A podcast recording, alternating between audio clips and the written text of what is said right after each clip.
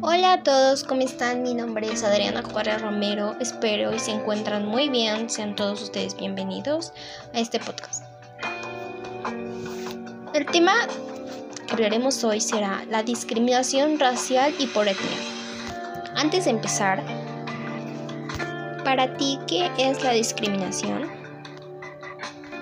Bien, pues la discriminación es el acto de menospreciar o hacer menos a alguien por sus condiciones físicas, por sus capacidades, por su color de piel, por la raza, el sexo, entre muchas otras.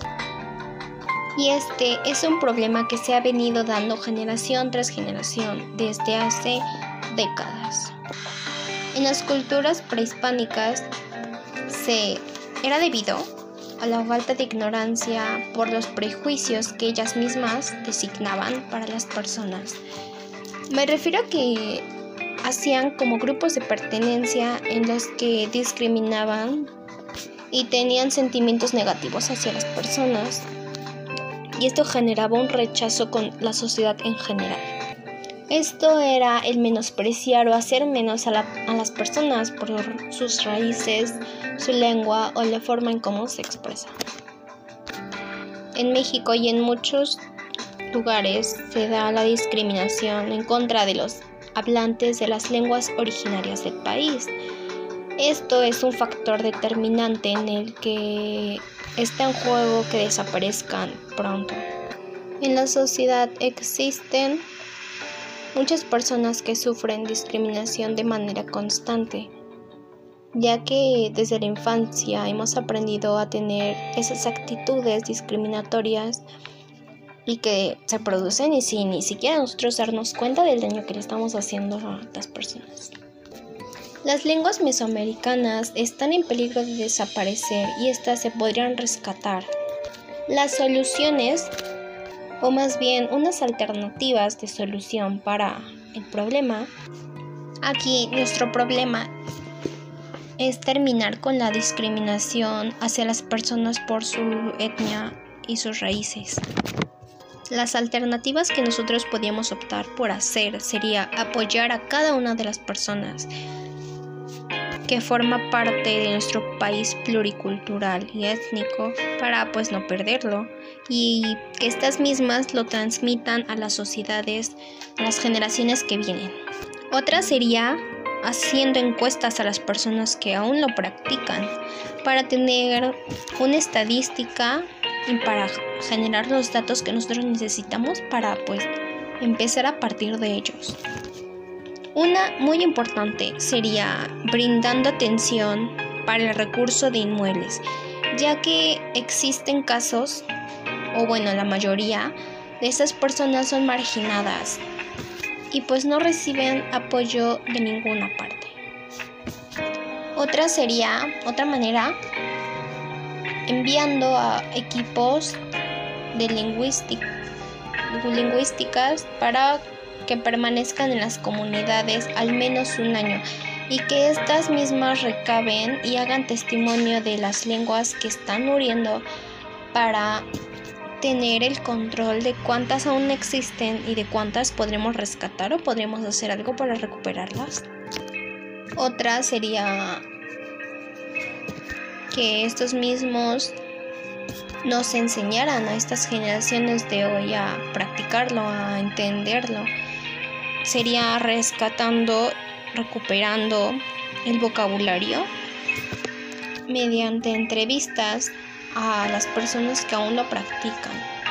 Bueno, esas son unas de mis propuestas de solución que se podrían hacer para este caso, que podríamos hacer, porque pues todas y cada, una de nosotros podemos ayudar a contribuir al país, a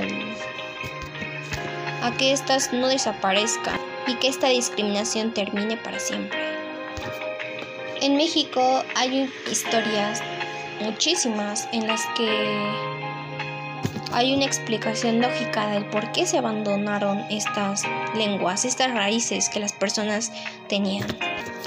Grupos de historiadores de cada región tendría que contar su historia para conocer los casos específicos y concretos en los que podríamos ayudar y contribuir para hacer soluciones, generándolas y participando en ellas para que estas mismas se terminen. Por ello mismo, casi desde siempre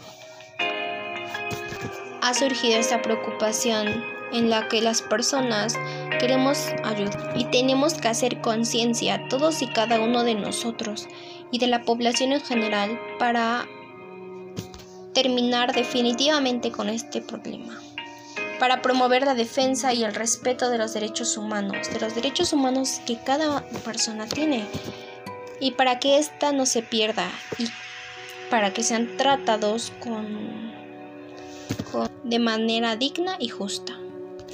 En conclusión, quiero decir que todos tenemos que tener en cuenta que pues las personas no se les da el mismo trato debido a todos los estereotipos que nos hemos creado con el paso del tiempo y que estos mismos han influido de manera muy radical en nuestra forma de pensar y de actuar.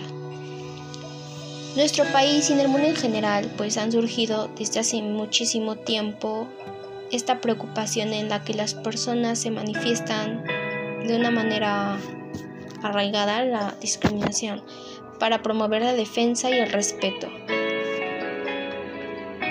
Em, por último, quiero decir que no por la forma en cómo hablan, cómo se visten, em, vamos a causar esa discriminación o ese descontento hacia esas personas, porque pues no hay lenguas más simples que otras, todas son igual de bonitas y son únicas.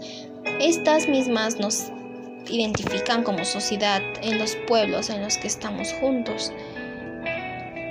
Y bueno, nosotros al hacer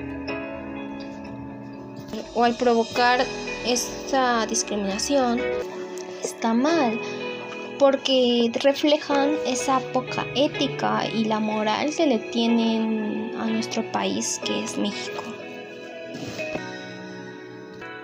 Y bueno, eso sería todo. Realmente espero y les haya gustado. Espero y haya puesto a pensar a cada uno de ustedes de nosotros para pues poder terminar con este problema que se ha venido dando desde hace muchísimo tiempo.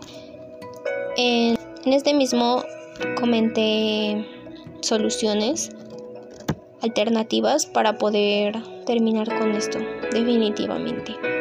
Bueno, espero y los llevemos a cabo y bueno, creo que el respeto siempre y en toda persona debe prevalecer.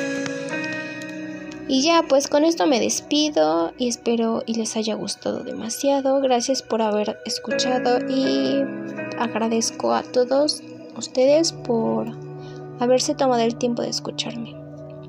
En serio les agradezco demasiado. Adiós, cuídense mucho.